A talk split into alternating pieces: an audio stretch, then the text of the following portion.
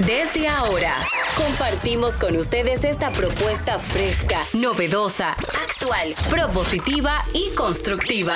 El programa donde la radio y las redes sociales se unen para darte la información más completa y diversa. Bienvenidos al mediodía con Mariotti y compañía. Al mediodía, al mediodía, al mediodía con Mariotti y compañía. Al mediodía, al mediodía, al mediodía con Mariotti y compañía. Si tú quieres disfrutar de foros alternativos y de tuiteros rankeados, este programa es tu amigo. Tu revista meridiana para el talento, una vía para radio y redes. Hola, saludos, saludos mediodía, no se sorprendan. eh, es el don productor, es el don conductor que está aquí con ustedes. Eh, me imagino, a lo mejor dicen caramba, pero el don productor y el don conductor tiene cuatro días ahí de corridito. Seguidos, seguidos. Claro, el que tiene tienda o la tiende o la vende. Así es. Y el corazón, ¿cómo se llama? El ojo del, el ojo del amo engorda el caballo. Buenas tardes. Aquí desde ahora a poner a poner a las a las palabras para llegar a todos a todos ustedes con esta propuesta eh, que trata de, andar, ¿verdad? En, en el mundo de lo más o menos decente y una forma de comunicación eh, un poquito diferente a la que predomina y nos abruma en estos tiempos. Señor Mariotti. Buenas tardes, mi gente. Feliz, agradecido de estar con todos ustedes. Gracias por su sintonía, gracias por su compañía, gracias por acompañarnos como cada día. Celine Méndez. Muy buenas tardes. Para nosotros es un verdadero privilegio poder compartir con este público tan marav- maravilloso del mediodía con Mariotti y compañía. Jenny Aquino. Muy buenas tardes, señores. Gracias por estar en sintonía con nosotros. Bien. Ay, qué risa. Sí, porque ahorita pues, continúo. eh, Ella, ella, eh, ah, no, porque ella continúa ahorita, exacto. Rumba 98.5 para toda la provincia de Santo Domingo, el Distrito Nacional, eh, lugares, áreas circundantes al Gran Santo Domingo, Cool 106.9 FM para la Altagracia, Bávaro, Punta Cana, Verón. Un saludo fuerte, grande, un abrazo, un abrazo a Manolito, a Manolo Ramírez, alias Manolito Verón, el alcalde de uno de los distritos que es un municipio prácticamente y que tiene más habitantes y electores que cualquiera. A toda esa gente de la región este, un abrazo fuerte. Premium 101.1 FM para prácticamente todo el Cibao Central. Por ahí saludamos a Delvis Durán, saludamos a Esteban Rosario, saludamos a Víctor Manuel Fadul y a Monchi Fadul. Un abrazo para ellos. Transmisión en vivo por nuestra cuenta de YouTube al Mediodía Radio. Agréganos a nuestras redes, agréguenos. Estamos en Instagram, en Twitter y en TikTok. Arroba al Mediodía Radio. El resumen de este programa por Telefuturo Canal 23. Los domingos de 12 a 1 y los sábados también de 12 a 1. El contenido completo en Spotify. Al final, 6, 7 de la noche, usted dice, déjame escuchar a ver qué hicieron los muchachitos y las muchachitas ahí en Al Mediodía con Mariotti y compañía. Después de esta transición, el contenido. Dominicano nacional, hombre hermano, Duarte Juan Pablo Duarte, Duarte es Duarte, ser siempre justo, Duarte es Duarte, sin pensar que quien reparte se gana la mayor parte. Duarte, qué moneda tan falsa para pagarte lo que nunca. Al mediodía, al mediodía, al mediodía con Mario y compañía. Natalicio 210 del patricio Juan Pablo Duarte. Veamos tres expresiones, tres frases emblemáticas, dignas de no olvidarse nunca de don Juan Pablo. Vivir sin patria es lo mismo que vivir sin honor. ¿Qué opina usted, señora Méndez? Si usted no tiene patria, no tiene honor. Mejor no viva, eso sí es cierto. ¿Eh? Hay, una, hay una frase que yo subí hoy que me gustaría también compartirla. La tengo Claro, aquí. usted puede no tener patria, el honor es un valor universal. Bueno, Ahora, si usted vive sin patria, es mejor que vivir sin, sin honor. Esa es la expresión. Nunca fue tan necesario como hoy el tener salud, corazón y juicio. Hoy que hombres sin juicio y sin corazón conspiran contra la salud de la patria. Genial, Juan Pablo. ¿Qué usted opina, señor Mariotti? Bueno, tiene mucho sentido. Sí, algo hay que reconocerle a Juan Pablo Duarte dentro de todo lo que debemos agradecerle es que fue posiblemente el primer dominicano que creyó que nosotros podíamos ser un país libre e independiente y que podíamos sostener esa independencia en el tiempo, aun cuando éramos un país pequeño, éramos una nación Cien que no mil y- cien- sobrepasaba Cien mil y pico de personas. los 100 creo mil habitantes que estaban diseminados en todo el territorio nacional. Entonces, esa visión, esa creencia que luego fue quizá la chispa que, que incendió el sentimiento de lo que el mismo Juan Pablo Duarte denominó como República Dominicana, se la debemos a él. O sea que hace mucho sentido esa frase. Jenny Aquino. Tú te haces más dominicano cuando no estás aquí en tu tierra, la valoras más. O sea, dicen, nunca te, retumba más el corazón que cuando oyes tu himno en otra tierra, porque te sientes más parte. Entonces, cuando tienes esa oportunidad, que fue lo que le pasó a Duarte, fue a España, vio la libertad y dijo, yo quiero esto mismo para el pedacito de terruño de donde vengo yo. Y dijo, quiero tener una patria libre de independen- independencia de toda potencia extranjera. Y vino y lo logró. Así es. Nuestra patria ha de ser libre e independiente de toda potencia extranjera o se hunde la isla. Radical Duarte. Y hay que ver eso, esa expresión de Duarte, hay que verla en el contexto porque precisamente eh, muchos eh, no eran, no, no existía el gentilicio dominicanos ni dominicanas, para que estemos claros. Nos decían cualquier cosa, pero menos dominicanos y dominicanas. Bueno, De- incluso antes de, de cuando se, de- digamos, se establece la independencia de, Repu- de España, lo que se nos pone como nombre es Haití español. Así es. Y se le solicita el protectorado entonces a Colombia, que ya bajo el manto de Simón Bolívar había conseguido independizarse, compuesto por Venezuela también. Y realmente, República Dominicana como tal nace de la mente de Juan Pablo Duarte. El nombre, la concepción, la idea de un Estado libre e independiente, bajo todos los conceptos y preceptos y sin ninguna incidencia de potencia extranjera. El único que creía que eso era posible, porque aún Así dentro es. de los trinitarios habían dos facciones cuando Duarte se ve forzado a irse a Curazao. Los afrancesados, Estaban los afrancesados y los que bueno, los independentistas puros y duros. ¿no? Y gente que llegaba en conversaciones, llegaban hasta hablar de, de- de Estados Unidos, que ya era una, eh, comenzaba, digamos, a ser una realidad eh, continental, y sobre todo en la parte del Caribe y América del Norte. Pero en, en esencia, miren, hay un, eh, creo que hay un libro, no recuerdo, Sí. lo leí en mi época de estudiantes, no entero, ¿eh? se llama El alma dominicana. Creo que es de Max Enrique Sureña. Sí, de Max Enrique Sureña. Pero e- ese gentilicio dominicanos, dominicanas, tomó su tiempo, ¿eh? Tomó su tiempo arraigarse porque recuerden que duramos 22 años bajo el yugo haitiano. Y después declaramos la independencia, proclamamos la independencia, el grito de febrero, y vienen las guerras de independencia. Terminan las guerras de independencia y viene la guerra, viene el pleito eterno entre eh, Buenaventura Báez y Pedro Santana. Y ahí duramos un buen tiempo. En el 60 y, déjame ver, déjame ver, en el 61 por ahí llega la anexión a, a España. Llega la anexión a España.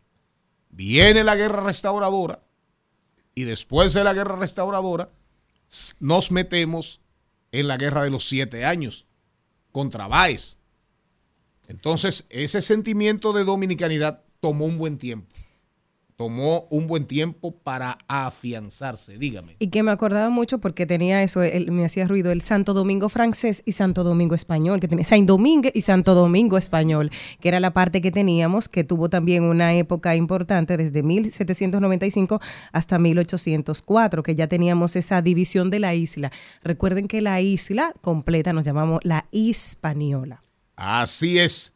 Mientras no se escarmiente a los traidores como se debe, los buenos y verdaderos dominicanos serán víctimas de sus maquinaciones. Pero no Atención, Tecachi. se celebra el día de su natalicio. Claro, no, ya lo dijimos, natalicio 210. Ah. Lo que pasa es que usted estaba pensando en su encuentro hoy con Kate del Castillo. ¿Con quién? o con Kate Castillo. Pero es usted que quiere verla. Y usted sabía que posiblemente usted se encuentra ahí con Kate y con el Chapo Guzmán. Ay, Charlie. ¿Por qué usted dice ahí, don Charlie? Bueno, pues eso no está preso. ¿Qué usted opina de eso, señor Mariotti? Poderosa Del natalicio. y válida. No, no, yo digo de, los de los traidores. de los de de Duarte. Duarte. Ah.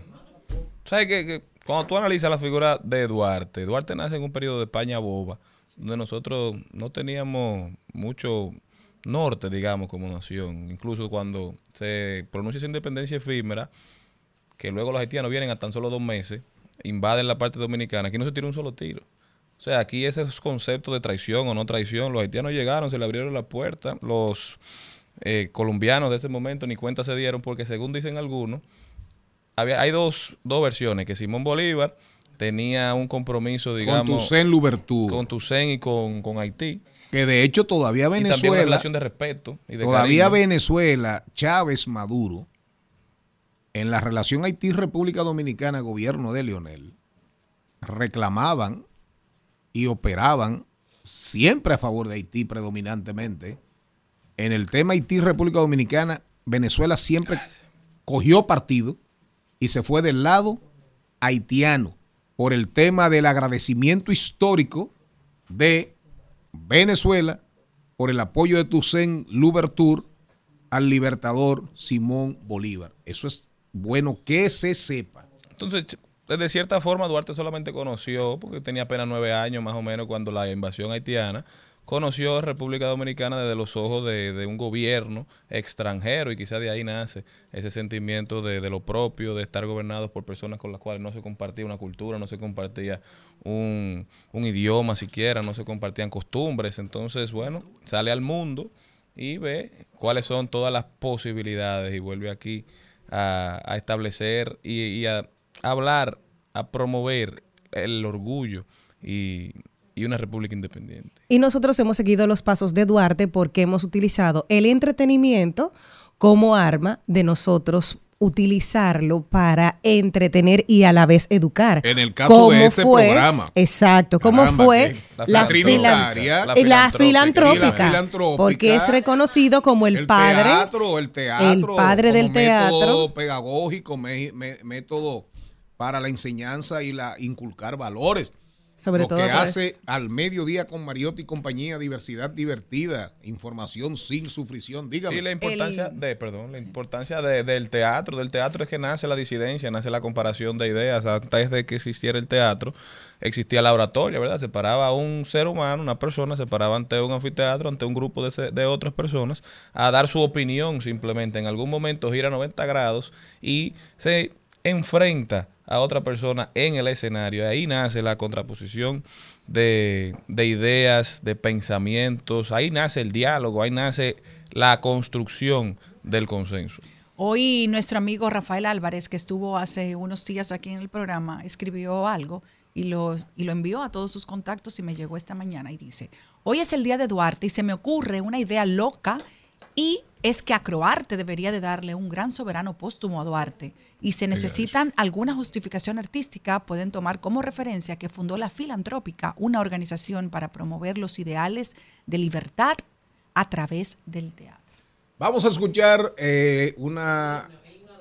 Vamos a escuchar el himno a Duarte y también durante todo el programa, entradas, salidas, vamos a estar escuchando en la pieza de Wilfrido Vargas, a ritmo de merengue dedicada a Juan Pablo Duarte. Cuando regresemos, venimos con el contenido.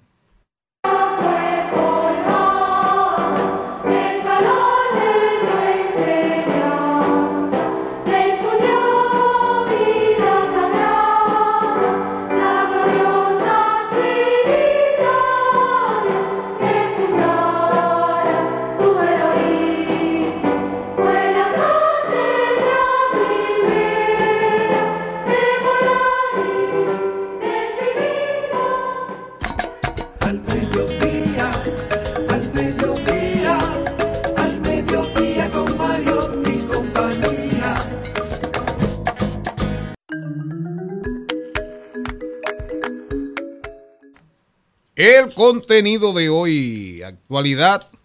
Hay que fijarse, hay que mirar para Estados Unidos qué está pasando, Ron DeSantis, qué está pasando con la campaña del Partido Republicano, cómo va Biden.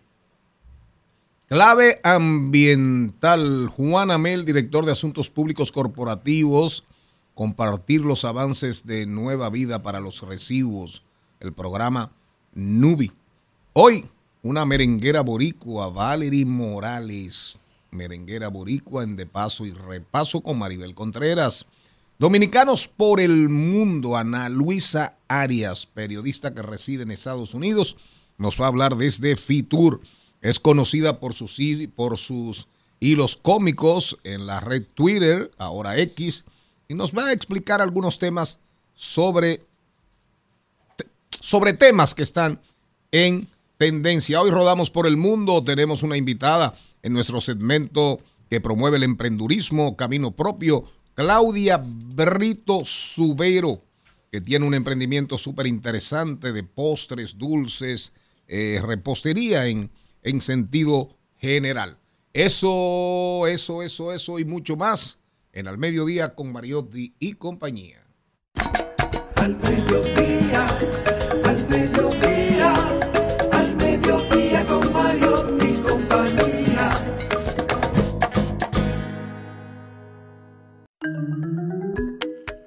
Ya está con nosotros directamente desde los Estados Unidos, Rodolfo Pou. Rodolfo, bienvenido, ¿cómo estás?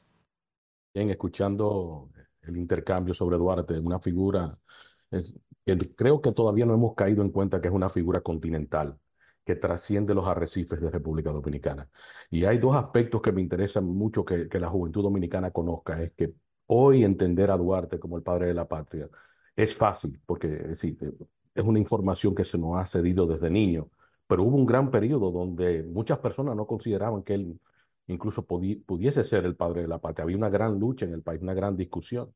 Y lo otro es que me encantaría saber cómo fueron esos años de vivir en la diáspora de uno, cuando estuvo viviendo en Venezuela. Todo ese periodo, eh, le he exhortado al Instituto Dominicano de, de Estudios Dominicanos en, en New York, en la Universidad de la Ciudad de New York, eh, a la doctora Ramón Hernández, que es necesario que vayamos a hacer ese levantamiento y entender básicamente cómo fueron esos años, él si se quiere, financiando la lucha por la dominicanidad desde Venezuela y también a su vez viviendo en esa comunidad eh, originalmente de uno, hasta que finalmente la que yo interpreto ser eh, la primera diáspora dominicana. Súper, súper cierto, Rodolfo. Gracias de verdad por, por darnos esa visión de parte de, de la diáspora. Y yo creo que sí que tienes razón. Duarte es una figura continental. Nosotros debemos promoverlo mucho más y sobre todo aquí en territorio nacional, ¿verdad? Que parece que a muchos se le están olvidando sus enseñanzas. Pero cuéntame, Rodolfo, ¿cómo andan los Estados Unidos de Norteamérica? ¿Qué está pasando? Bueno, es evidente que hay una, mm, que hay, si se quiere, se está achicando las primarias del Partido Republicano, identificando un, sector asumiendo eh, el respa- o respaldando al expresidente Trump, y parece que las fuerzas opositoras se están eh, resguardando detrás de Nikki Haley, la antigua gobernadora del estado de, eh, de Carolina del Sur. Algo que sucedió esta semana con la defini- primero la semana pasada cuando DeSantis optó por salir de, y, o, en fin, eh, eh, abandonar su campaña y, o su, su aspiración a la presidencia, me preguntan por qué ese salto tan rápido, por qué sale y al mo- a la- en menos de 24 horas endosa a, a Donald Trump.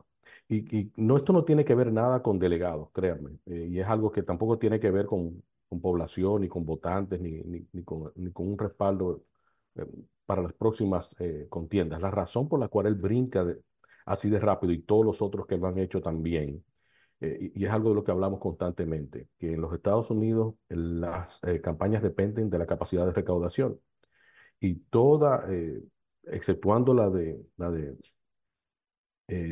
Charles, perdón, el de el antiguo go- gobernador de New Jersey, Chris, que, que finalmente no apoyó a nadie. Todo aquel que sale de una contienda presidencial o, de aspiración de candidato cruza de inmediato a otra, a otra campaña, como también lo hizo Hillary en su momento respaldando a Barack Obama.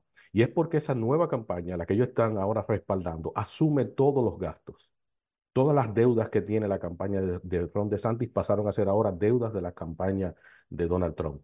En fin, hay, hay una especie, si, se quiere, se absorbe como si fuese una empresa, una empresa absorbiendo a otra que tiene demasiado deuda, entonces la asume por completo y esa persona lo que hace es que le da un respaldo figurativo. Entonces, eso conllevó a que pensábamos que, iba, que íbamos a ver un, si se quiere, una- unas primarias en, en New Hampshire un poco más eh, separadas, por como el respaldo de DeSantis, que se veía como el, el heredero natural de, de Donald Trump, y sin embargo lo que vimos fue una diferencia de 10 puntos, que en asuntos electorales es mucho, pero para asuntos de primaria, esa cifra de que, de que Nikki Haley todavía tiene un cuarenta y tanto es muy significativa para una persona que fue presidente hace tres años y que tenga, tenga un enfrentamiento donde cuarenta y tanto por ciento de, sus posibles electores no están de acuerdo con él. eh, eso es importante eh, ver esa cifra. Ahora, ¿qué va a suceder próximamente? Eh, ah, vienen, vienen las primarias para el sur de Carolina. El sur de Carolina es interesante porque ella fue gobernadora del sur de Carolina, pero también es interesante por lo que vimos o quien vimos detrás de Trump en su, en su reciente discurso luego de New Hampshire, y es la figura del senador Tim Scott, el señor afroamericano. Bueno, el señor afroamericano, quien también se estaba postulando a la presidencia, que se rumora que va a ser el vicepresidente de Trump, eh, antes de ser senador, él lo que era legislador estatal y se creó una vacante eh, por un retiro dentro de Carolina del Sur, en ese momento gobernadora Nikki Haley. Y es Nikki Haley que lo pasa de ser el único legislador afroamericano a ser el, el primer senador afroamericano. Es ella quien le otorga eso, sin él tener que ir a elecciones. Y ahora que lo ven detrás de Trump, ya lo están tildando como un traidor. Entonces, ahí hay una, hay una mecánica que está sucediendo para la, para la semana que viene que va a ser muy, muy interesante. Sobre ella, eh, no solamente combatir a, a Donald Trump, sino también combatir a, a Tim Scott. Hay un tema, Rodolfo, que quiero tratar contigo un poco doloroso, que, que lo he visto en los periódicos y que para mí me, me lastima personalmente. Dice, casi hay 520 mil violaciones sexuales, es el resultado de al menos 64.565 embarazos. Y quiero que me lo mires en dos perspectivas. Hay violaciones en 14 estados, ahora que se ha promulgado restricciones en el aborto en el último año y medio, en 14 estados en- de estados en Estados Unidos. ¿Qué pasa en dos vertientes? Quiero saber esto a nivel electoral, tan rápido que vienen ahora, ¿qué peso va a tener? Porque tú sabes que como hay esa restricción y que luego que ya tenía Estados Unidos esto tan abierto para las mujeres que pudieran decidir si sí o si no, va a tener una repercusión. Porque te estamos hablando de que medio, más de medio millón de violaciones en un año, eh, y tú dices, son en, en esos 14 estados, puede pesar, porque son las mujeres que deciden si sí o si no quieren continuar con un embarazo, número uno. ¿Y qué se está haciendo entonces para evitar este tipo de, ya saben que es la causa? ¿Se está haciendo algo a través de, de- políticas para, para cuidar más a las mujeres en este sentido? De evitar violaciones porque saben que hay un problema en estos estados entonces. Eh, mira, es una, una pregunta compleja que requiere una respuesta eh, compleja también. La primera parte de, esa pregunta. eh, en Estados Unidos, desde los años 70, cuando se libró eh, el caso Roe versus Wade, que es cuando se, desde ahí es que surge el derecho a la mujer a decidir sobre su cuerpo, por ende, no solamente sobre su salud eh, y lo referente a, a si terminar un, un embarazo, pero en fin, todo lo, todo lo referente a su salud personal. En e- de ese caso, lo que surge es, eh, el hecho de que el gobierno no puede tener autoridad sobre el cuerpo de una persona, sea mujer o sea hombre. Pero en este caso lo que se estaba debatiendo era el derecho al aborto, pero esa discusión se amplió en, ese caso y es el derecho de, que no tiene un Estado de regir sobre, sobre el cuerpo de cualquier persona, ¿verdad? Y, eh, y, con la eliminación de, de, de, los resultados de ese caso el año pasado, hace dos, tres años, cuando Trump era, era no, no fue el año, perdón, hace dos años ya con, con una Suprema Corte eh, constituida por jueces eh, que fueron, eh, fueron, si se quiere, promovidos por Trump, eso, eso se perdió. Entonces, en Estados Unidos ahora lo que se está tratando de hacer es que los estados que están a favor de que cada mujer rija sobre su cuerpo lo hagan estatalmente. Volvemos siempre a la, conversación de por qué le llaman los países, y es que son 50 países diferentes congregados en una unión. Entonces, esa, esa protección, eh, si se quiere, nacional que había, ya no existe, tiene que ser ahora estatal. Ahora, ¿qué se está haciendo en manera de política de prevención en el orden eh, del crimen, ¿verdad? De lo que es una violación de una persona, eh, en este caso de las mujeres? Eh, vuelvo, es, es más local, incluso ni estatal, es un asunto local. Y eso depende mucho de, la fuerza policial y del procurador local de cada uno de los condados. Por ejemplo, el estado de la Florida tiene 35 condados y tiene 35, eh, ¿cómo se llama? Eh, al frente, tiene, tiene legisladores al frente, cada uno de esos condados. Es muy, muy descentralizado, sumamente descentralizado. Yo ahora mismo estoy en una ciudad que se llama Doral, que apenas tiene 15 millas cuadradas. Y son 35 37 ciudades dentro de lo que todo el mundo le llama Miami. Hay 37 ciudades. Entonces, eh, sobre eso no te puedo dar con detalle qué forma se está impactando eh, sobre políticas sociales en ese orden, o políticas eh, públicas en ese orden, porque es muy descentralizado. Rodolfo, buenas tardes. Mira, Rodolfo, búscate en YouTube. Hay una, hay una, una producción que trabajó el, el Regio, Jorge Taveras ese, esa figura de primerísimo orden de la música y la composición sí. en la República Dominicana, sí. que es una, creo que es una, es, creo que es una producción de Luis Ovalles, que sí. trata, es una, es un CD, una producción con poemas musicalizados, poemas de Duarte, es preciosísima, las voces eh, son Adalgisa Pantaleón y Claudio wow. Cohen para ese wow. día tan especial allá en Doral. Nostalgias dominicanas, nostalgias quisqueyanas. Rodolfo. Señor. Una preguntita. Sí, sí. Como tú te mueves en los ámbitos, en los pasillos del Partido Demócrata, uh -huh. ¿existiría la posibilidad, y hay rumores, porque me acerco mucho a la política norteamericana por diferentes vías, lo que me permiten las redes, sobre la posibilidad de Michelle Obama.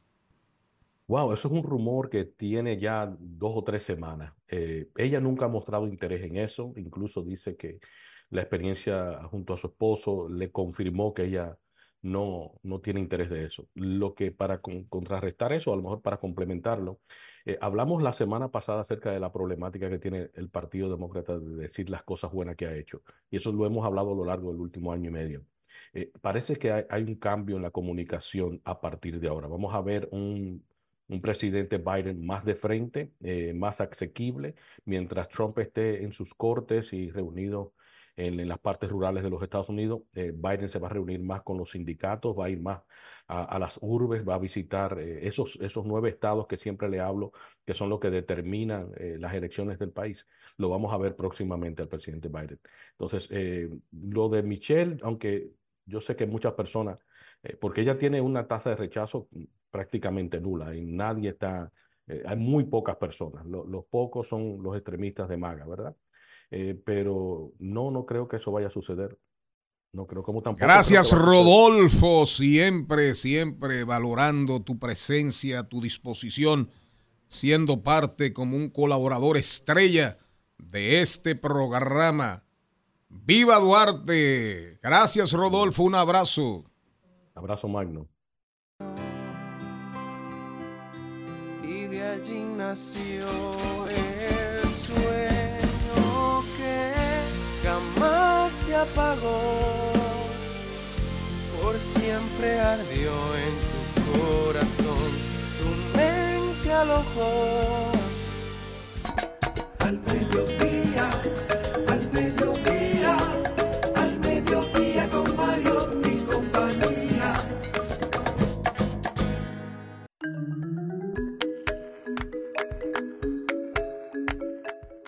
Nosotros vamos a rodar por el entretenimiento, un fin de semana súper interesante, eh, cosas que van a pasar, pero también anuncios importantes. Ahí anda ya Maribel Contreras, Malena de Jesús, atención, Cuquín Victoria, Roberto Salcedo, una película que se denomina, una producción que se denomina La Tercera Edad. Hay que traer, Maribel, hay que traer a Cuquín aquí. Y Celine se va, a encargar, se va a encargar de traer a don Roberto Salcedo. Yo lo Miren, vi en la premiera los dos. eh, vamos a ver. Comedy Club. Cuatro por show esta noche. Noel Ventura presenta cuatro de sus personajes más emblemáticos. ¿Usted ha- a- ¿Quién de ustedes ha visto algún show de Noel Ventura? Yo. ¿Verdad? Bueno, lo tuve en el programa. Sí, la pasante. La pasante está muy de moda. Irving Alberti y Pepe Sierra siguen su éxito, su éxito en el Teatro Nacional hasta el 28 de enero. Hasta el 28 de enero, oigan bien, es decir, hoy 26, 27 hasta el domingo.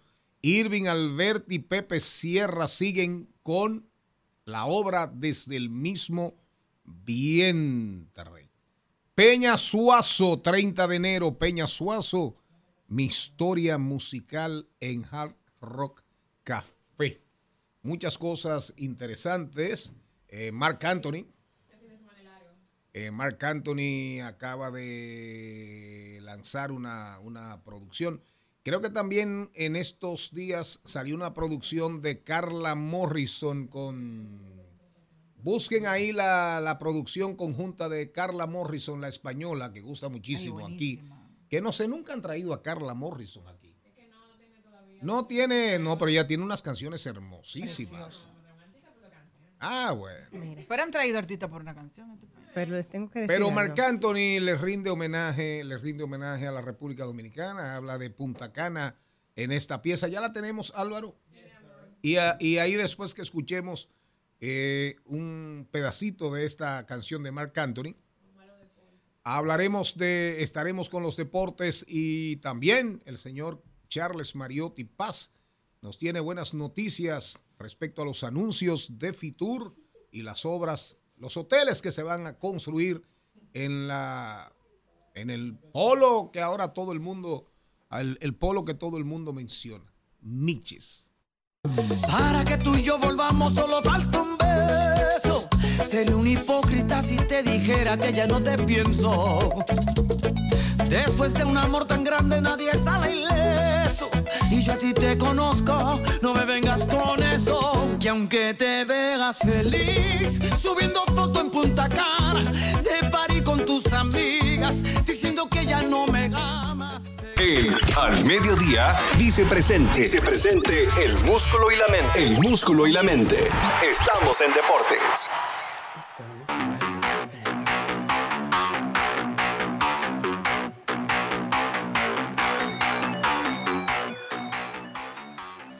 Señor Carlo Mariotti, Carlo Mariotti, los deportes, ¿cómo anda usted? Todo bien, excelentemente bien. Buenas tardes, buenas tardes a toda la audiencia, todo el equipo al mediodía. Y arrancamos hablando de Lidón, ya que los Tigres del Licey han tomado la delantera, ponen la serie en jaque mate ca- prácticamente para las estrellas orientales, cogen la delantera tres juegos a dos. Hoy llega el juego 6, en donde posiblemente se estaría definiendo ya la serie final en caso de ganar el Licey desde el Estadio Quisqueya o veríamos si las estrellas forzarían un juego 7 en el día de hoy, ya que ayer el Licey salió victorioso en extra innings, 8 carreras por 5, en donde el capitán azul Emilio Bonifacio fue electo jugador del día con dos hits, un RBI, una carrera anotada y un jonrón. Y ya se coloca a una semana de la Serie del Caribe que se estará celebrando del 1 a 9 de febrero desde el Long Depot de los Miami Marlins, que la Serie del Caribe llega a Miami por primera vez desde el 1991, que fue la última ocasión en la que se celebró la Serie del Caribe desde la ciudad de Miami y se hizo en esa ocasión el estadio Bobby Maduro, en donde precisamente los Tigres del Licey se coronaron campeones con una victoria de 5 y 0 derrotas durante esta Serie del Caribe. Ya pasando al mundo del tenis, en el Australia Open, en el día de ayer pasó lo impensable. Yannick Sinner, grábense ese nombre, logró vencer y logró pasar a la primera final para él en un Major, eliminando nada más y nada menos que a Djokovic. Eh, por primera vez en el Abierto de Australia, Djokovic pierde en semifinales o finales, lo que le marca un récord de 20, 20 victorias y una derrota. Es la cuarta ocasión en su carrera solamente que pierde un set 6 a 1 o 6 a 0 en Australia, en donde Sinner le ganó 6-1, 6-2 y 6-3, lo que rompe la racha de 2.195 días que traía Nole sin perder.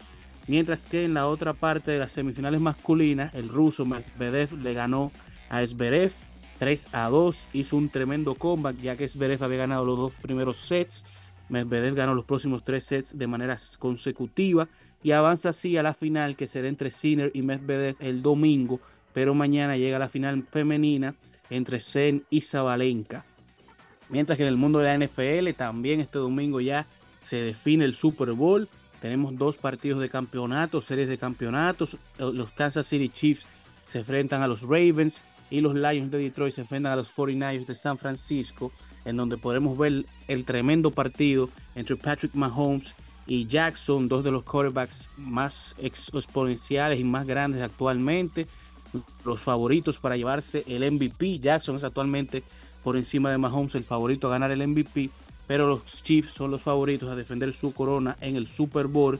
Mientras que en el partido de los Lions y los 49ers veremos el enfrentamiento entre Jared Goff y Purdy. Mientras que la NBA ayer anunció ya de manera oficial los dos quintetos que van a estar iniciando oficialmente este juego de estrellas de este año. Ya están los cinco oficiales. Próximamente estarán anunciando a, los, a, las, a, los, a las bancas. Pero en el oeste o en el west tenemos nada más y nada menos a LeBron James como capitán, Kevin Durant, Jokic, Luca y Chai Goyos Alexander de Oklahoma. Mientras que en el este llega Giannis Antetokounmpo como capitán, Tatum, Embiid, Halliburton y Lillard. LeBron James hace historia superando a Karim Abdul-Jabbar en esta ocasión con la mayor cantidad de selecciones a un juego de estrellas con 20 y es el primer jugador en la historia de la NBA que es electo a 20 juegos de estrellas de manera consecutiva. Para que tengan una idea, LeBron James tiene 39 años y ha estado más de la mitad de su vida participando en Juegos de Estrellas con 20 participaciones, en donde Luca llega a su quinta participación en Juegos de Estrellas, Kevin Durant la número 14, Chai a la segunda, Jokic a la sexta, Giannis estará en su octava, Tatum en su quinta, Tyrese en la segunda, Lillard en la octava y Embiid en la séptima. Y la gran sorpresa de la noche, no es tanto una sorpresa por cómo se ha ido de, eh, orientando y desempeñando el equipo, es que Stephen Curry se queda fuera del quinteto inicial del juego de estrellas por primera vez desde el 2014. Un jugador que hace tan solo dos temporadas fue el MVP del juego de estrellas. Ahora se espera que participe, pero como suplente. Pero la buena noticia es que para la competencia de tiros de tres habrá una competencia especial esta, este año. Y es que la mejor tiradora de tres de la liga femenina WNBA, la jugadora de los New York Liberties, Sabrina Ionescu, que en la, en la competencia de tiro de tres del año pasado de la WNBA rompió el récord de más tiros de tres de Stephen Curry. Estarán compitiendo en una competencia especial Curry contra Sabrina para ver, para ver quién es el mejor tirador de tres sin importar la liga. Concluyendo así este recuento deportivo. Señor Mariotti, no se me vaya, ¿está ahí? Sí, señor. Vamos a ver si usted coincide con este análisis de un articulista deportivo, un comentarista, editor de mucho, de mucho renombre. Dice él, Adrián Beltré no fue unánime por tres razones. Primero, nunca ganó un anillo de serie mundial. Segundo, explotó siete años después y fue relativamente tarde a su primer juego de estrellas después de salir de los Dodgers. Y tercero, no, formó parte, estilo Mariano Rivera, Derek Jeter, de una dinastía en las grandes ligas. ¿Qué usted opina? Bueno, tiene cierta razón en el, en el ámbito de que todo dependerá de los criterios en cuales se midan las votaciones, pero lo que sí no es una sorpresa es que entre tantas personas que votan y de tantos ámbitos diferentes, tú poder verdaderamente validar los criterios en los cuales lo hacen y si son verdaderamente nivelados es difícil. Entonces, de un punto de vista, si esos son los criterios, está en lo cierto, pero si lo evaluamos desde otro punto de vista, uno de los peloteros más completos, sin importar si explotó tarde o no, y ha sido lo- de las principales figuras del béisbol por mucho tiempo. Entonces, las personas que votaron en contra, habría que ver cuáles fueron los criterios en, base a los cuales le analizaron su voto. Porque si tú analizas históricamente los votos contra jugadores como Sammy, Alex, Manny y mucho más, hay que ver si es, bajo los criterios que es lo que se supone que se debe votar o si son votos pasionales. Otra cosa, señor Mariotti, al- al de aquí a usted. Sammy Sosa regresa a Chicago. Atención país, atención audiencia. Sammy Sosa subió un video en sus redes diciendo, hello Chicago, I see you. Nos vemos pronto, allá estaré para una jornada. Voy a firmar autógrafos. Y terminó con su terminó con su con su tradicional, el saludo que se convirtió en leyenda, en, en un saludo de todos nosotros durante un buen Dos tiempo besos en América Latina. en el pecho. ¿Qué usted cree que cree usted que habrá euforia en Chicago recibiendo a Sammy Sosa? Claro, Sammy aceptó una invitación a uno de los premios más emblemáticos, de, de los galardones más emblemáticos de la ciudad de Chicago. Aparentemente tenían tiempo invitándolo y no había decidido participar, pero parece que ya ha tomado una decisión a raíz de que Aramis Ramírez estuvo en unas entrevistas hablando de Sammy y que lo- a- los exaltaron al Salón de la Fama de los Chicago Cubs y estaba hablando de que Sammy merece estar ahí, que ya ha pasado mucho tiempo y como dicen los, los gringos ha sido long overdue su regreso a Chicago y aparentemente Sammy lo escuchó y estará de regreso a la ciudad en lo que parece que será un primer paso a trabajar como ha hecho Alex Rodríguez su figura y de regresar a las palestras porque Sammy con todo y que se ha alejado de la vida pública sigue siendo una de las personas más amadas y más mencionadas en el béisbol. Incluso en el mundo de la música lo mencionan prácticamente en todas las canciones. Aquí terminamos. Sigue la crisis en el Comité Olímpico Dominicano. Se agudiza cada día más. Más problemas. Los seis renunciantes que les aceptaron su renuncia ahora dicen, vamos para el Comité Olímpico Internacional, vamos para los tribunales dominicanos. Solamente les faltó decir que se iban también para la Corte Internacional de Justicia de La Haya. No me vengas con eso, que aunque te veas feliz, subiendo foto en Punta Cana, de party con tus amigas, diciendo que ya no me amas, sé que piensas en mí. En Al Mediodía es bueno recibir buenas noticias.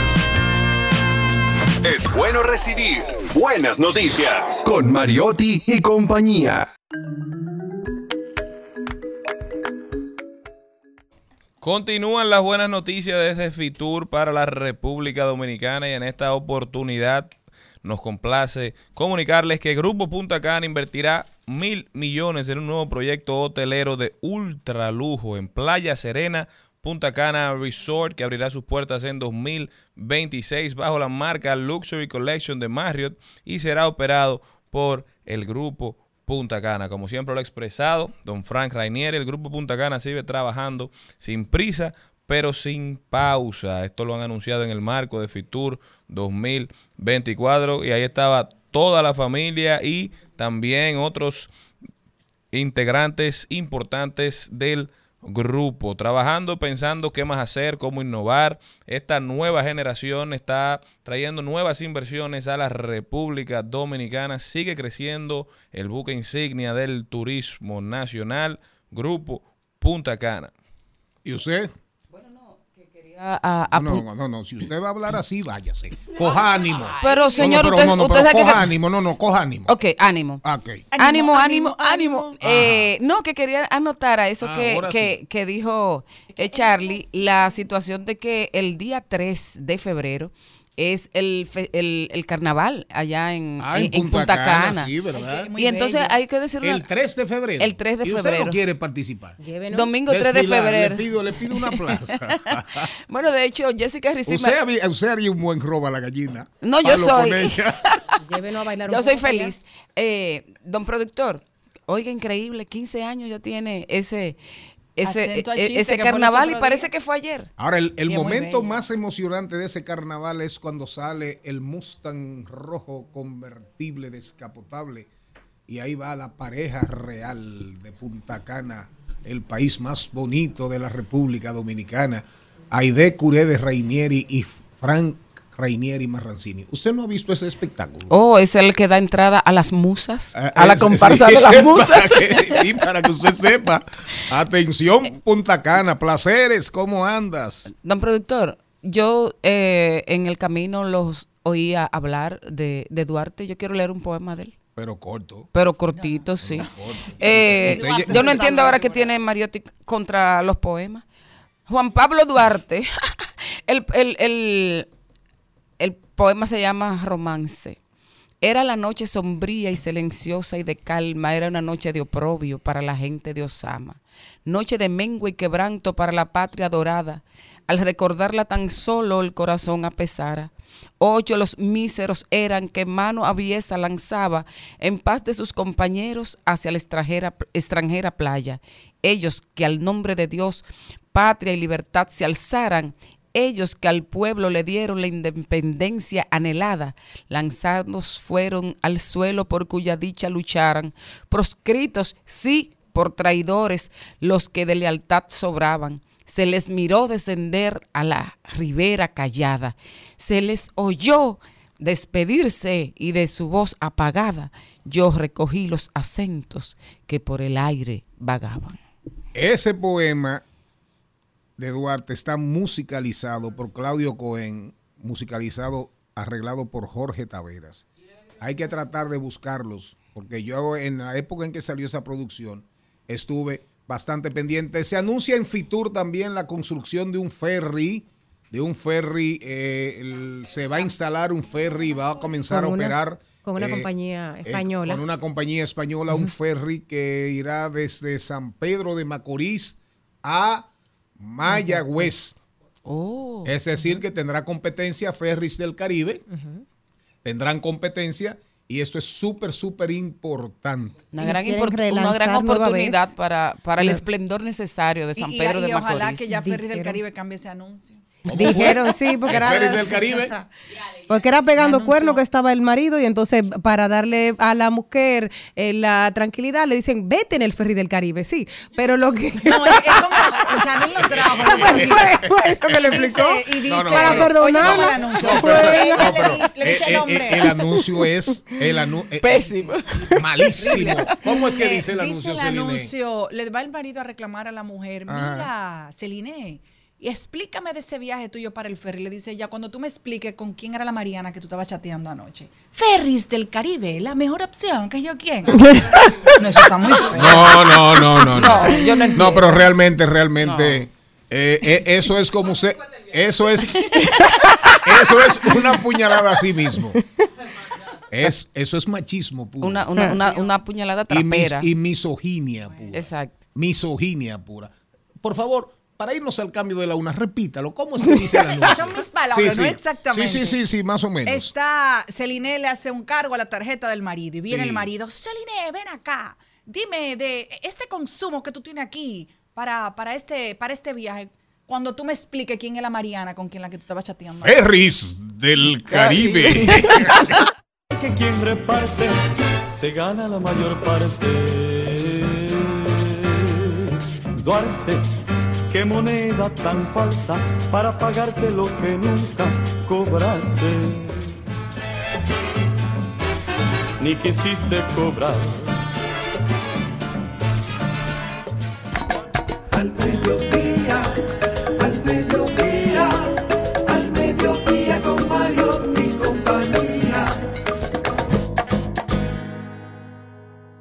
Bueno, Adelante. Adelante. Hoy nos cambia la vida, ¿verdad? Nos cambia el momento con ese merengue, eh, Valeria Oh, Valerie, ¿cómo te, di- te gusta que te digan? No, yo, usted, ¿Cómo te Valeria, dicen? Valerie, como usted quiera. ¿Cómo te dicen en Puerto Rico? Eh, bueno, yo vivo en Virginia, pero eh, yo me fui de Puerto Rico hace, en el 2005. Y es inglés Virginia. En Virginia. En Virginia. Este- no, pero me, no, como usted quiera, mi nombre de pila es Valerie, pero me dicen Valeria, Val, como sea. Valerie, eh, Valerie, esta es la primera vez eh, tuya en República Dominicana, Oye, sí. pero fue como, como toda- tormentoso. Llevo toda la vida soñando con venir aquí. Y bueno, vivía acá al lado y, Y desde- te daba tanto trabajo. No, eh, bueno, ¿sabe? Ferris del Caribe. No es eso. Le voy a decir. He vivido, he vivido, he vivido mi vida trabajando mucho. Entonces, cuando uno se pasa trabajando para sustentarse, uno no tiene tiempo para ir a vacacionar mucho, ¿no? Entonces, este, ahora tampoco vine a vacacionar. ¿Y qué tiempo tienes cantando? Desde el vida 1990, y- wow. Sí, hace muchos, muchos años. Eh, yo, ¿Tú pertenecías a alguna orquesta? Mi- ¿Cómo fueron tus inicios? Mis inicios comenzaron con un anuncio en un periódico de Puerto Rico mientras yo era asistente administrativa y decía, se busca cantantes de merengue. Y a pesar de que eh, toda mi vida me decían que yo no cantara, me apagaban en la radio para no acompañar la- los, los artistas en, en el carro, me decían, mi padrastro, que es americano, eh, decía, Valerie, Don't you ever sing again in your life. Hoy relajamos y yo digo, qué bueno que yo nunca te hice caso, papi. Este, ¿Traduce? este, no, que decía que nunca, nunca más cantes en tu vida, Oh. me decía. Porque me la pasaba cantando todo el ¿Cuál es el tiempo. afán de, que- de- de- de matarle la- los sueños y los deseos? Así, una ¿verdad? gente? ¿Por qué? ¿Por qué? Pero eh, bueno, me atreví ese día, no sé, lo sentí en mi corazón. Yo dije, yo, yo quiero hacer eso. Audicioné, no me cogieron. Y la persona que eh, me audicionó era un maestro de canto y me dijo, sabes, tú tienes buena voz, pero tienes que aprender a usar el diafragma. Yo te invito a que cojas clases conmigo y así hice. Entonces, ah, un tiempito luego me dijo, están buscando cantantes para la orquesta de Manny Manuel, coristas para él. Y yo, oh my God, Manny Manuel, o sea, wow. Y eh, fui y él me dijo, eh, busca a Wilfrido Druyard. Yo para eso le dije al presidente de la compañía, como era su secretaria, que venía el mes de la secretaria mayo allá en Puerto Rico. Yo vi que había un baile con Manny Manuel y fui. y Él me pagó para que yo fuera a disfrutar de mi vida de secretaria. Yo fui con las intenciones de buscar esta ta- este, este tal Wilfrido. Me metí backstage, pregunté por él. Él estaba a punto de subir a la tarima. Me dijo, quédate al frente. So me, me llama de pronto en medio del show Manuel, Manny Manuel, me señala, dice, ¿a Wilfrido esta? Sí. Sube la tarima y cuando yo vengo a ver están empezando el tema de, Mayra, de Celinés y Manny Manuel. Y empiezo yo, pues, que hay que cantarlo. Amigos, hoy solo somos amigos. ¿Y por qué el padrastro tuyo te decía eso si tú cantas tan lindo? Diandre, me, me pusiste la piel de gallina. No, a- a- ahora quisiera yo encontrarme con el padrastro. Pero vas a tener que hablar inglés porque él no habla español hasta el sol de hoy. Ah, pero le digo tres cosas con los español. ojos y con la cara. No, ya, y ya ahora con tus celulares, ¿verdad? Ah, bueno. No, papi, papi hizo muchas cosas buenas por mí. Este, es solo, es solo en- un en- momento de la vida y, y- y en, en cambio hasta le agradezco, quizás lo vi como un reto. Si tú vienes a ver, eh, no todo lo malo es malo, de pronto. Este, bueno, al final a, a- a todos les gustaron, pero ya habían elegido una corista. Y el maestro Druyard me, o sea, no me cogieron para esa audición tampoco. Pero bueno, el maestro Dru- Druyard me dijo, pero tengo un grupo. Y yo, ah, pero para ese grupo yo audiciono y no me cogieron. Sí, pero la chica que cogieron ya no está. Y entonces terminé en este proyecto llamado Tres de Azúcar. Grabamos un disco entero eh, y el disco nunca salió. O sea que, que, que tu, tu llegada hasta aquí ha sido toda una trayectoria. Sí, bueno, pero, tortuosa. pero, pero espérate que hay más. Así como los anuncios de, de- de- donde venden cosas. Eh, ese proyecto no prosperó, un disco de merengue, un grupo de tres chicas, todo lo demás. Más adelante, sí, me llaman para hacerle coro a Manny Manuel a una gira en Europa y tuve el placer y el honor de acompañar a este gran artista boricua eh, cantando eh, frente a un público de 150 mil personas, entre otros, otro- otros este, lugares donde fuimos a- en España. y que eso para mí fue inolvidable. Pero fue solamente una sustitución, este, lo cual pues fue una opo- oportunidad como quiera. Luego de eso me encuentro con un amigo de la infancia en una feria que resulta ser Noriega de Lunitun y Noriega. Él y yo estudiamos juntos en, en la escuela superior en mi pueblo de Fajardo. Yo no, él era rockero, él no sabía que yo cantaba. Y cuando empezamos a hablar, él me dice, pero tú cantas. Y yo, sí, yo canto. Y tú eres, tú eres Noriega. Oh my God, tú eres rockero. Y él me dice, no, tenemos que hacer algo, pero yo no soy reggaetonera. Hasta que un día él habíamos intercambiado números y yo le dije, le dejé en el celular, si yo fuese a grabar reggaetón, haría algo como esta canción de Nelly y Kelly que acabo de escuchar en la radio, como lo que quiero es bailar con tu cuerpo yo rozar. Le Oh, dejé el sí. mensaje. Ese día me dijo, ven al estudio. Grabé la canción y salió en el álbum de Dinois, la biografía, dos semanas más tarde con otro compañero de la escuela. De ahí me recoge DJ Nelson, que es el papá del reggaetón, ese mismo. Hice otra canción que sonó muchísimo aquí y me dio mucho cántamela. éxito en el mundo, este, para el- con el- la cual yo pude viajar y todo y Ah. hacer tours para eso del 2003. ¿Cómo dice eso? Te excitaré, te envolveré con tan solo cantarte mi reggae. Para ese entonces, el reggaetón era muy, era todavía underground, mucho antes de la gasolina. Yo le decía a Nigel Nelson, pero vamos a meterle una conguita, una trompetita. Y me miraban como que te está loca. Y bueno, al final eh, hice un disco, pero para cuando el disco salió, estaba el revolú este entre las disqueras y, el, y, y las plataformas. Y el disco salió, pero no se promocionó. Ahora, yo dentro del reggaetón he tenido la oportunidad y la bendición de poder trabajar, porque estaba ya en ese mundo, y yo acompañé, por ejemplo, a Wisin y Yandel, hice las primeras, la- los primeros conciertos masivos de ellos en Puerto Rico, y fuera de Puerto Rico, yo fui su corista, salgo en su película Mi Vida como eh, novia de Yandel. Eh, he hecho varias canciones con ellos, como este, se activaron los pistoleros, lero, lero. Ay, mujeres no amarren fuego, lero, lero. Yo no amarro fuego. Disco. Eh, Daddy Yankee. Papi, eh, no, eh, tú piensas en mí. ¿Qué? ¿Cómo va a ser? Yo pienso en ti. Yandel, say yo. Oh, say yeah. Hey. Esa Ah, mía. pero Valerie, no Valerie está fácil. Caballero, pero todavía estoy Wow. en el 2006. Ok. Tuve luego la Pero tú, oportunidad. pero tú vuelves mañana para este No, no, seguimos. Ven, ma- mañana regresamos con más. También tuve la oportunidad eh, más tarde y mientras estaba embarazada me llamaron de Telemundo. Tengo un amigo con el que yo trabajaba. Fíjate cómo es la importancia de hacer siempre buen trabajo, porque tú no sabes a quién tú marcas, dónde va a estar esa persona. Un amigo mío de Puerto Rico eh, que estudió en Berkeley, un super Un brain, un brain, un brain. Sí.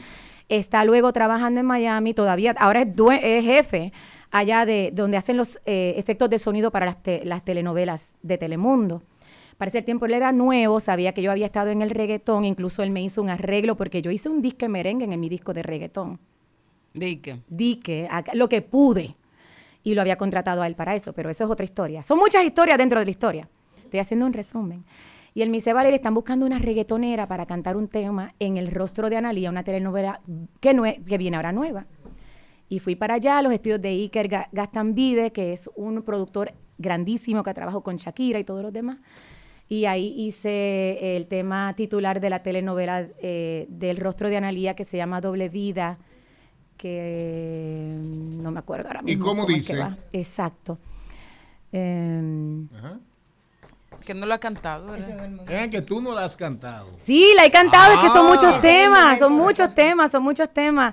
Mami, tómame otra vez, quiero sentirte muy pegadito al cuerpo y ser esta noche que te enteres quién soy. Y ha sido traducida esa novela a muchos Malena, idiomas. Con esa novela se dañó Malena. Y esa eres tú. Sí, caballero. Ah, ¿quién te ve? Pues mírame, mírame, aquí estoy. Entonces, ¿cómo cambia la vida? Estamos aquí, estás promocionando este tema en merengue, por fin. Todo es gracias a la pandemia.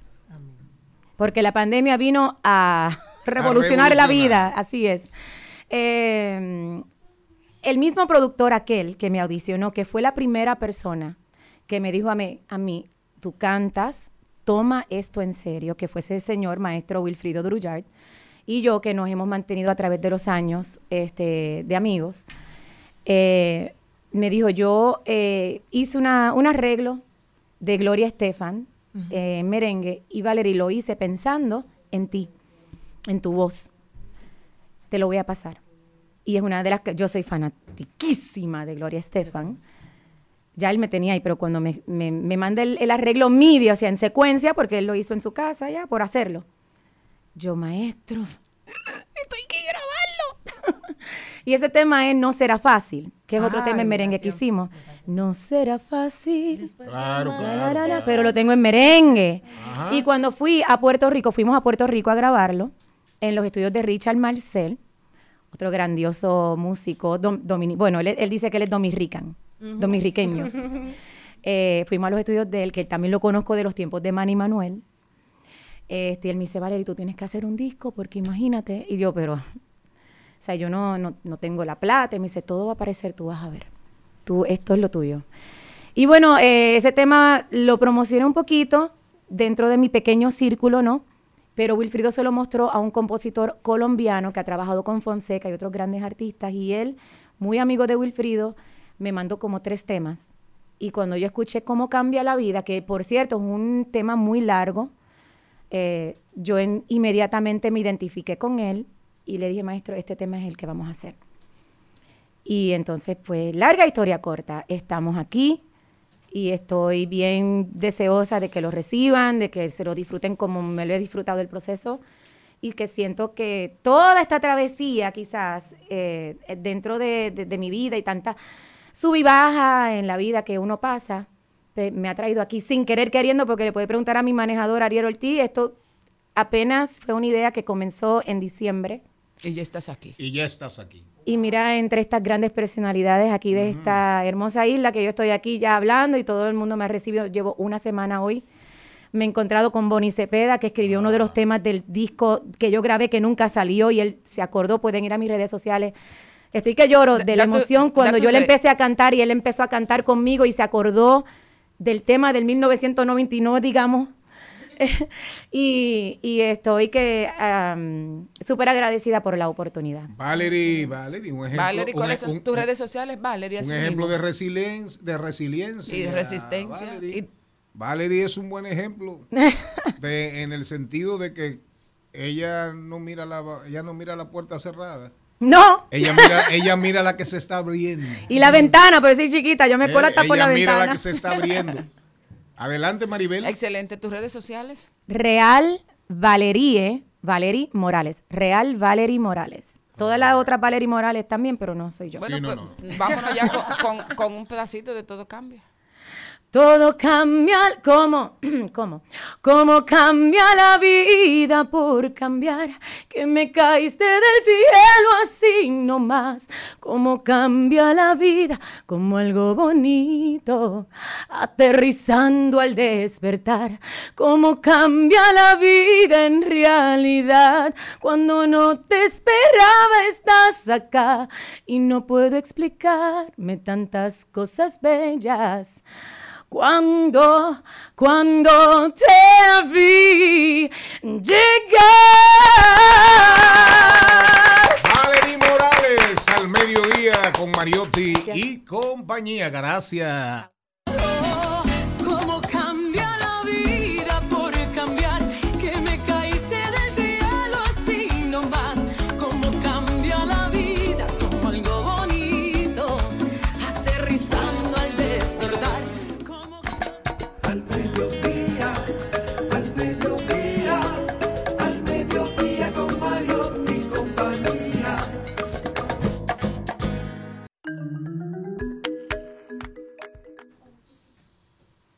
Vamos a los corrientazos. Corrientazos. Tírame ahí, tírame ahí, tírame ahí, tírame ahí el corrientazo.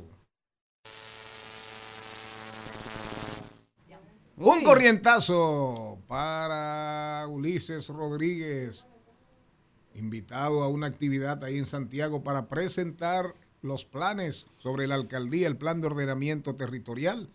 Y según los habladores, amigos míos de Santiago, no llevó nada. No llevó nada. Ningún plan. Según los habladores. Por eso estoy diciendo según. Habló y habló y habló, pero no habló de ordenamiento territorial. Dámelo un corriente. Esa vaina a cualquiera le da. Pero también me dio un corrientazo no estaba ahí. Señores, seguimos. Diversidad divertida. Información sin sufrición. Al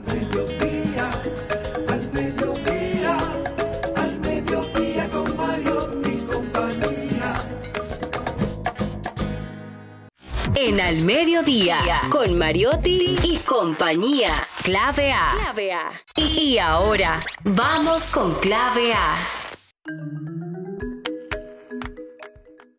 Clave ambiental, Marieli Ponciano, directora ejecutiva de Nubi.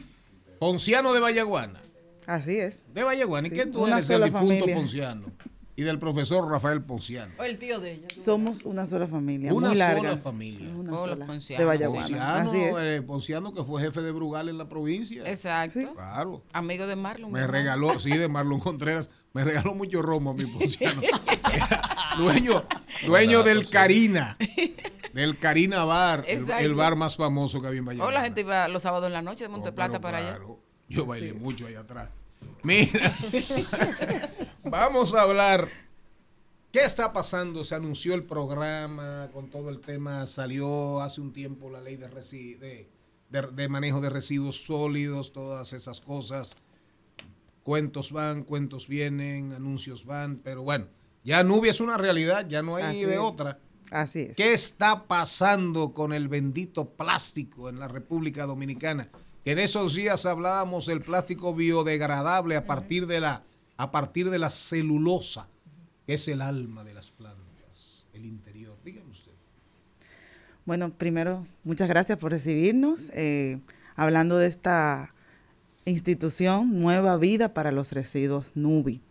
Es una institución que nace desde el sector privado para promover la economía circular en el sector de los plásticos. Hace unos años se comenzó a hablar Economía circular que poca gente, no mucha gente entiende el, Economía el circular término. ¿Para es- que, para que, para explícalo, por favor. Claro que sí. Economía circular es un nuevo modelo económico que implica que en vez de extraer materia prima de la naturaleza, consumir y desechar en un vertedero, reciclar. Yo agarro ese residuo y lo, volví- lo vuelvo a convertir en otra materia prima. Haciendo así un ciclo circular, lo que evita que yo siga sacando materia prima de la naturaleza. Entonces es un ciclo circular. En otras palabras más Agarra sencillas, como Charlie. yo y mándalo ahí a Nubia.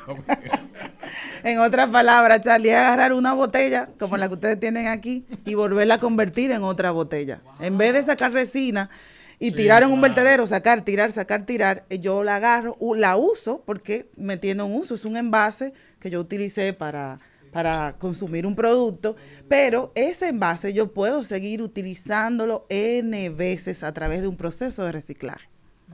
A ustedes lo vi en el concierto de Floricienta. Normalmente, ¿eso lo llaman, lo solicitan o ustedes pueden ir voluntariamente? Porque los vi recogiendo la- la- el, el residuo. Tenemos diferentes formas de recolección. Primero, explicar, eh, Nubi funciona a través de sistemas de gestión. Un sistema un conglomerado de empresas que se ponen de acuerdo y se unen para comenzar a recuperar lo que están poniendo en el mercado. En este caso, el único sistema que está ahora actualmente operando es el de botellas plásticas de PET. Y hay otros que ya están en conformación. Entonces, este sistema... eh, estas. Estas, la de agua, gaseosas sí, y sí. demás.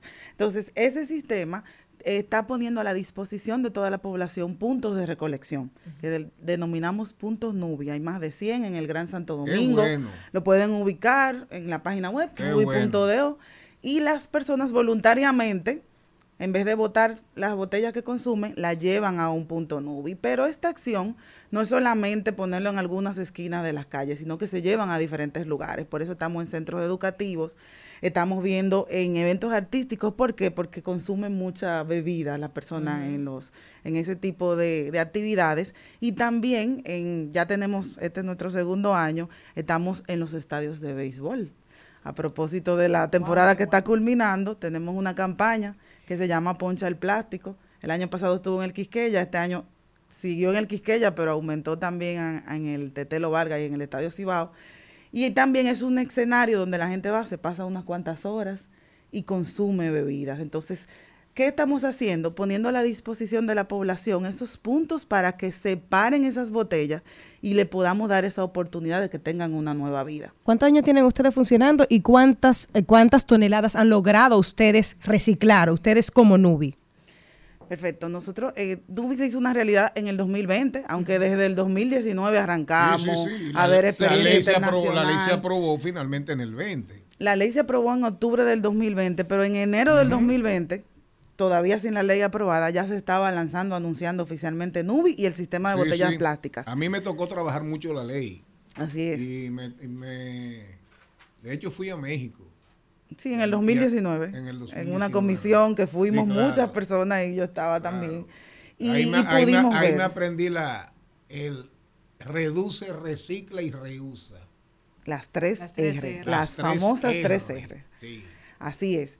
Y, tú andabas, mi vida. Yo andaba, claro que sí. Oye, ¿se recuerda, Charlie? Andábamos aprendiendo de un modelo de éxito que tiene Sí, México, sí, sí. que en ese momento ya recuperaba el 60% de la Así botella es. que pone en el mercado. Fuimos a un vertedero. Y nos fuimos a varias plantas y fuimos a la planta de reciclaje alimenticio más grande de todo el mundo que está en Así México, es, así que hace botella a través de botella. México Entonces, es un ejemplo positivo ejemplo, para eso. Sí. No Así todo es Kate del Castillo ni el Chapo. y todo ese aprendizaje vinimos a ponerlo en práctica en República Dominicana. Entonces, desde ese momento hasta ahora se han recuperado 70 millones de botellas plásticas que, eh, que hemos logrado evitar que vayan a un vertedero. Para que tengan una idea, eso es como 4 mil camiones llenos de botellas que ya no han ido a un vertedero y han podido Y no van a llevarse a, el- un proceso de y no reciclaje. van a caer en están el río. Señorita. Ponciano, sus contactos. ¿Cómo entra la gente en contacto? Perdón, disculpen. Con Nubi, yo sé, este programa siempre ha estado a la disposición totalmente de ustedes. Muchas gracias. Contactos. Eh, no, tenemos en las redes sociales arroba nubird para seguir todas las acciones y las personas que quieren ya formar parte, tener un punto nubi, separar, entonces tenemos un correo a disposición info arroba nubi.do, ahí hacen las solicitudes y ahí acompañamos. No solo ponemos los puntos de recolección, damos charla de Se ganan un sensibilización dinerito, eso es importante. Damos charla de sensibilización y lo más importante, estos puntos están a la disposición y no tienen un costo para las empresas, para las personas que lo coloquen. Mucha gente cree que esto es un negocio, que se gana, pero créanme que los precios de los plásticos fluctúan tanto y son tan bajos que esa operación de mover camiones, buscar los puntos, es, es deficitaria, pero en este caso estas empresas, que son las grandes embotelladoras del país, Ajá. son las que están financiando toda esta Sí, sí. cadena de recuperación. Recuerdo, ¿hay en Manganagua? No. ¿Hay en Los Kilómetros? Eh, sí. ¿Hay en Matahambre? Eh, no, creo que no. ¿Hay en San Antón? Mm, tenemos, no, no, no. no. Pero, hay, no, eh. pero hay un mapita con más de 100 puntos que están a la Sí, sí. disposición y creciendo. Eh, gracias, Mayreli. Muchísimas gracias. Nos vamos al cambio de la una y 30 cuando regresemos. Ana Luisa Arias, desde Madrid, ¿verdad? Y camino propio y cualquier otra cosita que se nos ocurra en lo que el hacha va. Y viene. Al mediodía,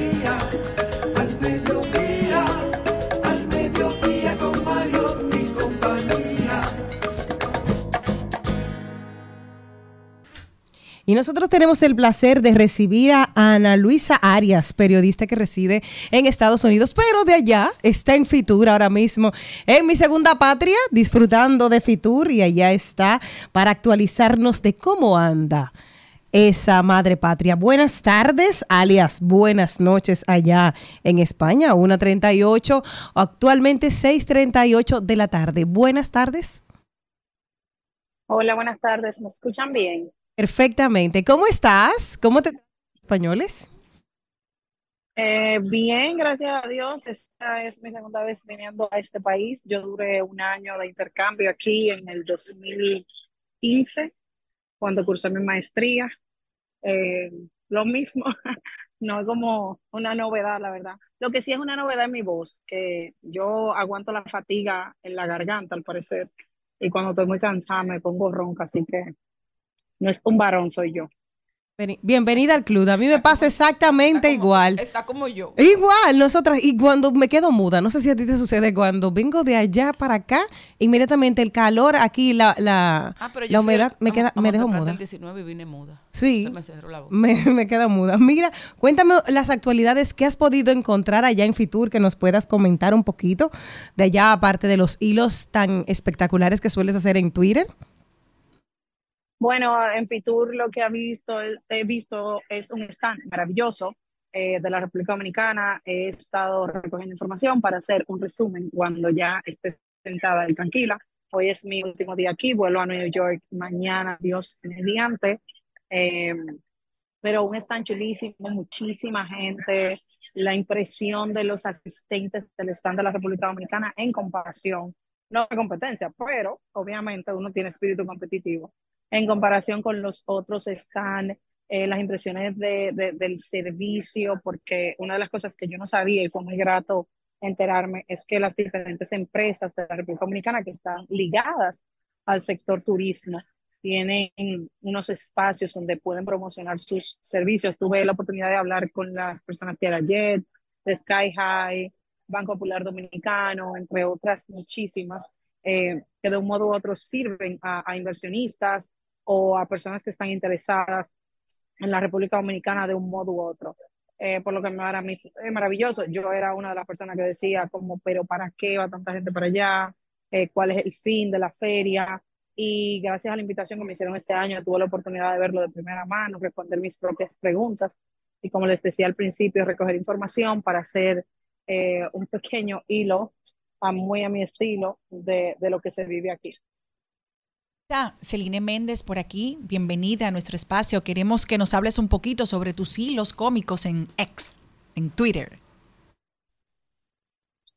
Eh, bueno, yo lo he dicho varias veces, pero los hilos nacieron de una, de una situación en Twitter, un chisme, que yo me metí en una conversación, perdón, perdonen el ruido, estoy en la calle.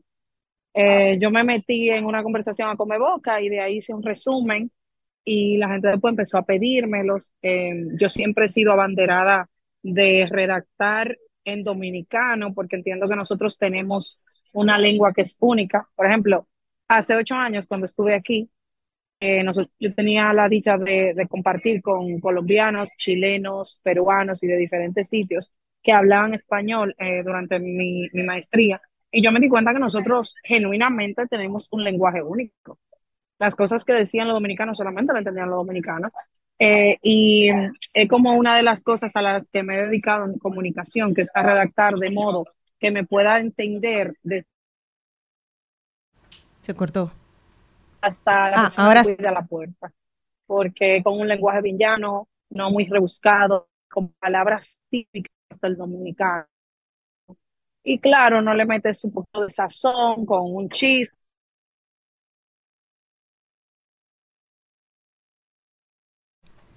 Bueno, señores, hemos perdido a Ana Luisa Arias. Bueno, ella dijo que se estaba moviendo precisamente por la calle. Gracias por esta intervención. Lástima, pero ya saben que está a través de Twitter. Búsquenla porque así mismo como está su nombre puede aparecer en Eds, a Twitter, Ana Luisa Arias, para que sepan que ella sigue trabajando así mismo. Lo pueden encontrar. Ana Luisa Arias, esta dominicana por el mundo que nos sigue llenando de orgullo.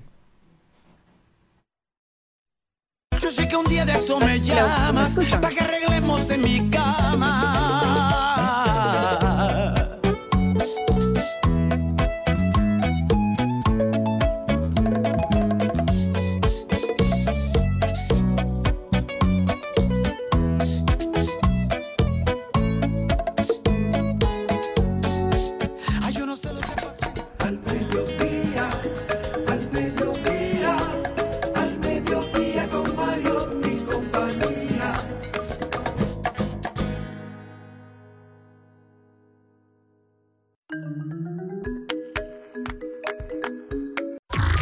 propio camino en Al Mediodía con Mariotti y compañía.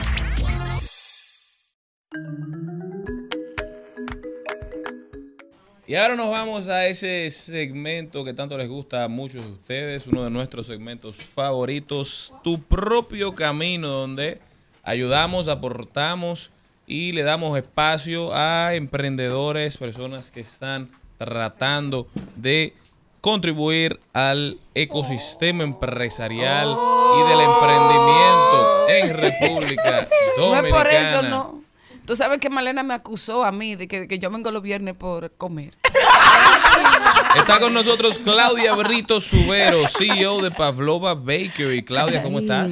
Muy, muy bien, gracias por la oportunidad de tenerme aquí, de verdad que sí. Eso se ve Pavlova, Claudia, eso es una Pavlova. Cuéntale a la gente qué es una Pavlova antes de empezar. Bueno, la pavlova es un merengue crocante con Ah. dulce de leche. ripiado. A mí me encanta el merengue. Bueno, pero es un merengue crocante Como con dulce de leche. Sí, un suspiro. O sea, relleno con dulce de leche. Sí, viene con dulce de leche, Nutella, Mm. tiene crema y fresas. Ay, Dios, mío. Señores, vengan a ver ¿De esto. dónde porque nace de el emprendimiento? ¿Cómo, ¿Cómo empiezas este negocio que tanto, tanto le ha gustado a la gente?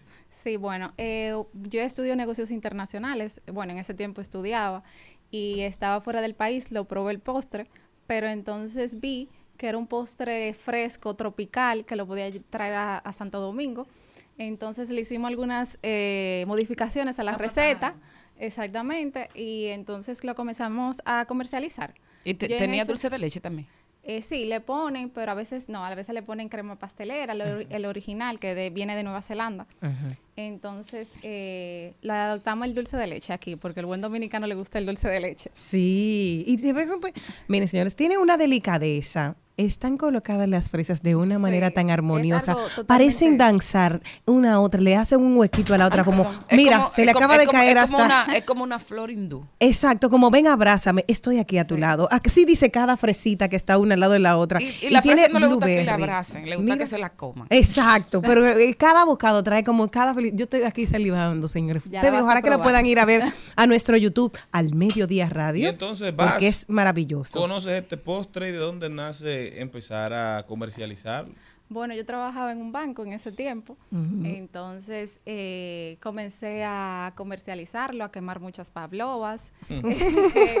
eh, a dar a probar, a darlo a conocer.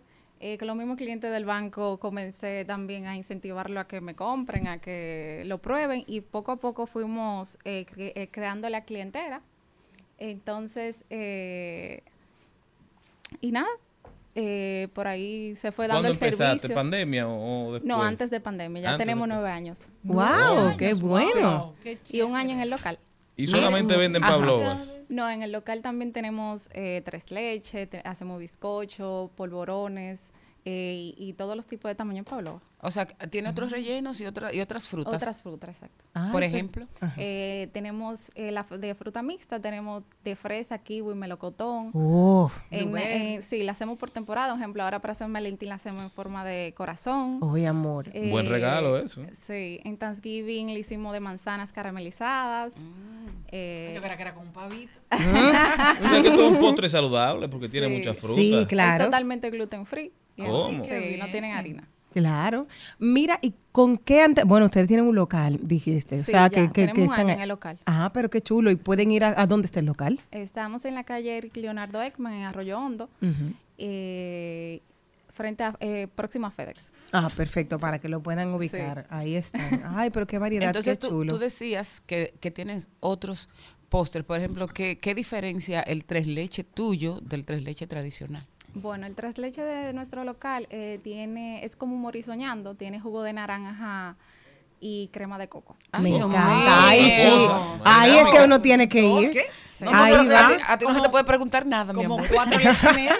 ¿Perdón? Como cuatro leche y media por la naranja. Bueno, sí, hacemos el, el balance entre el jugo de naranja, la crema y el- la crema de coco. ¿Y cómo fue el Wow. proceso de, de crecimiento, de durar ocho años de manera virtual, digamos, ¿verdad? Sí, era Operando quizás desde la casa hasta el momento en que ustedes deciden, bueno, mira, ya esto no se aguanta, necesitamos, necesitamos un local. Bueno, mira, eh, te voy a hacer un poquito breve la historia. Yo viví en Villamella en ese tiempo y yo realmente eh, era tanto pedido que, o sea, por la distancia, Claro. eh, se me hacía muy difícil, de verdad, hacerlo desde esa ubicación. Y nada, eh, comencé a... A lanzar. A lanzarme, exacto. a- Y vi ya en un tiempo ya que después tuve que, que buscar un local porque era demasiado. O Pues- sea, era demasiado... Fue un crecimiento Fue un cre- orgánico. exacto, orgánico. Fue Hubo- muy poco, o sea, poco a poco, pero fue orgánico. Hubo muchos retos durante la pandemia. ¿Qué te trajo bueno y qué te trajo malo la pandemia? Bueno, en pandemia la gente tenía mucha ansiedad en comer. Exactamente, y como estaba en familia, la gente pedía el postre y, de un, por ejemplo, o sea, eran 10 personas y las 10 personas probaban el postre y de esas 10 me pedían por lo menos 3. Porque venían con las referencias. Amén. Y los cumpleaños virtuales. Exactamente, los cumpleaños virtuales. Eh, lo más difícil en ese tiempo era el toque de queda con Mm. los delivery. Ujú. Porque es un postre que no se puede llevar en motor, se tiene que ir en carro. No Tiene que ir cómodo. Ay, eh, Exactamente. Es que se puede Es un partir. postre Un postre Celine. Exactamente. Como me- Entonces, y como me gustan los motores a mí. Exacto, entonces también la gente, eh, como el tema era de, del COVID, también la manipulación, la gente también se me frenaba un poquito, eh, pero nada, la gente fue probando, vio, tú sabes, cómo, cómo era el, eh, el proceso y en ese tiempo, y la gente, nada, la gente pedía y, y probaba. Si tú tuvieras que recomendarte a ti, darte un consejo a ti que vas a iniciar tu, tu negocio hoy, con la experiencia de hace nueve años, ya, ya con, con esa trayectoria de nueve años, para una persona que está soñando en iniciar un, un negocio, con toda la experiencia tuya de haber pasado del virtual a todo, ¿cuáles son los tres consejos que tú te darías a ti iniciando? Bueno, que nunca eh, sus sueños lo pongan a un lado, que perseveren, que tengan la consistencia, que sí se puede, Qué linda. que, que crean en ellos mismos, porque si no creen en ellos mismos no van a llegar. Claudia. Y- ¿No? No, no, perdón. perdón. no, Te emocionó. Sí, no, porque está dando un mensaje muy bonito, Claudia. Claudia, de verdad, gracias por estar con nosotros. ¿Cómo puede la gente ponerse en contacto contigo, pedir sus palabras? ¿Hay hechas en el local? ¿Hay que pedirlas con antelación? ¿Cómo funciona esto? ¿Cuál es el costo? Si se puede Sí. hacer público. claro, mira, nosotros tenemos varios tamaños. Eh, vie- vienen un rango de 3 mil a 5 mil, pero vienen per- también personales desde 500 a, a 1000 pesos y así sucesivamente. Eh, me pueden contactar al 849-393-2595 y... En Instagram. El Instagram es arroba pavlovrd. Ya saben, denle seguimiento a Paflova Bakery y a Claudia Brito. Este postre, si sabe cómo se ve. Bueno. Hasta aquí, Mario. En al medio. En al mediodía. ¡Ay! Lo dijo. ¡Ay! Lo dijo. ¡Ay! Lo dijo. ¡Ay! Lo dijo. ¡Ay! Lo dijo. ¡Ay! ¿Quién fue que lo dijo, Maribel? Bueno, lo dijo Watson Barrazo Van. ¿Y Tú ese sabes que dice? cuando lo tira, tira duro. Yo, como dominicano, exijo que a todas las mujeres que sufren violencia de género se le ponga la misma atención que el caso Yailin y Tekashi. Yailin en ningún momento pidió ayuda y se la dieron.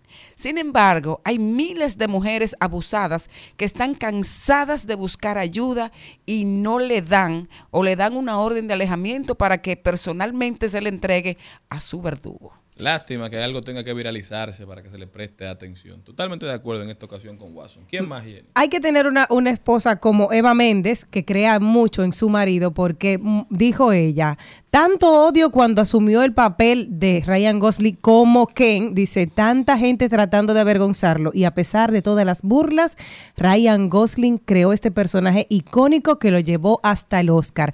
Me siento orgullosa de ser la Barbie de ese Ken. Sí, sí. Señores, también, también lo dijeron nuestros amigos del Diario Libre hoy en el Día de Duarte, hicieron uso de, de esa libertad que Duarte nos dio, ¿verdad? Y en su editorial dicen, silencio oficialista. En el PRM nadie quiere equivocarse ni crear polémica con sus declaraciones en la recta final de las elecciones. Por eso vemos que rechazan nuestras invitaciones a ser entrevistados o evitan atreverse a ir a debates públicos. El editor de Diario Libre se levantó hoy y eligió la violencia. No, es Eligió la verdad. Parece que esa es la, la línea, porque ya he leído eso en varios medios de comunicación, que parece no pueden dar entrevistas. Eso es para evitar. Vayan a los medios, expliquen sus planes de gobierno. hablen, Vamos. porque no es, no es mudo, ahora va a ser el gobierno de mudo. La democracia, señores, costó demasiado, demasiada sangre, sudor y lágrimas. La sangre derramada lo por los duro- patriotas dominicanos no solamente sirvió para ensuciar las calles Domínguez y las aceras, sirvió como abono para que estas nuevas generaciones no seamos indiferentes, señores. Del disenso nacen los consensos y las transformaciones. Serena, ¿quién fue que lo dijo antes de? Domínguez Brito dijo ayer que no le hagan caso a esa ley. Mi gente, gracias por estar con nosotros y recuerden, porque esto es información sin sufrición, diversidad divertida. recuerden, Bueno, si nos llama, vamos a llamar a Domínguez Brito. Claudia Brito Subero, ella es la CEO de Pavlova Bakery. Vamos a apoyar este emprendimiento. Nosotros le vamos a dejar saber cómo estaba el postre. Hoy clarito Sí. que lo Claro vamos a probar, ¿verdad? Ahora. Hasta el lunes, bueno, hasta el martes, mi gente, si Dios quiere. Gracias por su sintonía, por su compañía. Nos vemos pronto. Hasta aquí, Mariotti y compañía. Hasta aquí, Mariotti y compañía. Hasta el lunes. Rumba 98.5, una emisora RCC Media.